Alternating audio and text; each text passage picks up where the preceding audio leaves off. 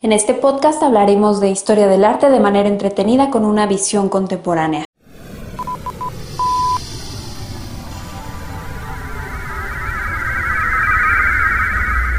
Sepultar el pasado.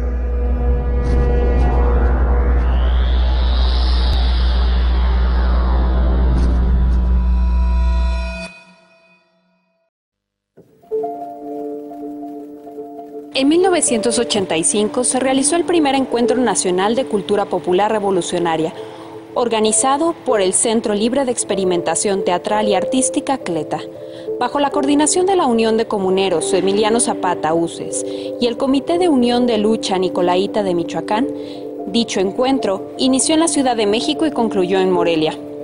El 9 de enero de 1988, a partir de CLETA, el Taller de Arte e Ideología y el Círculo de Estudios de Casa del Lago, movimientos de los que ya se había hablado anteriormente, surge otro grupo, la Escuela de Cultura Popular Revolucionaria Mártires del 68 estas agrupaciones no únicamente son influenciadas por los movimientos de los 70, sino que también son herederos de los movimientos de principios de siglo como la Liga de Artistas y Escritores Revolucionarios LEAR. Como habíamos visto, hubo grupos que se formaron a consecuencia del sismo de 1985 y en el DF se creó la Comisión de Cultural Organizadora de la Coordinadora Única de Damnificados, que aglutinó a grupos independientes trabajadores del arte y la cultura de la capital, cuya función fue apoyar a los afectados a través de los actos político-culturales.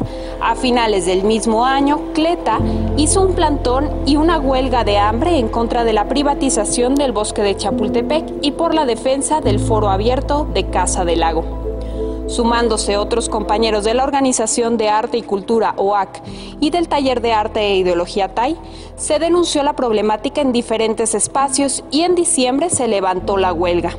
Posteriormente, surgió una etapa de producción de imágenes, discusión, investigación, mantas y actos político-culturales con otros grupos. Establecieron comunicación con colectivos como Ojos de Lucha, que había establecido relación directa con el sindicato de costureras. En 1993 realizaron el primer encuentro de artes visuales, Un grito en la calle, en 1994, Cleta se retiró y se sumaron al llamado de la segunda declaración de la selva lacandona del EZLN. En el mismo año, el INBA se niega a pagar el subsidio para la renta del local y se vieron obligados a hacer un acuerdo con el sindicato de costureras para trasladarse a un espacio ubicado en San Antonio Abad. La mudanza la realizaron en un camión de basura.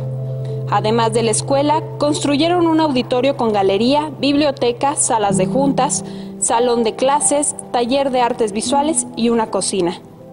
Continuaremos reflexionando en la siguiente emisión de Sepultar el Pasado.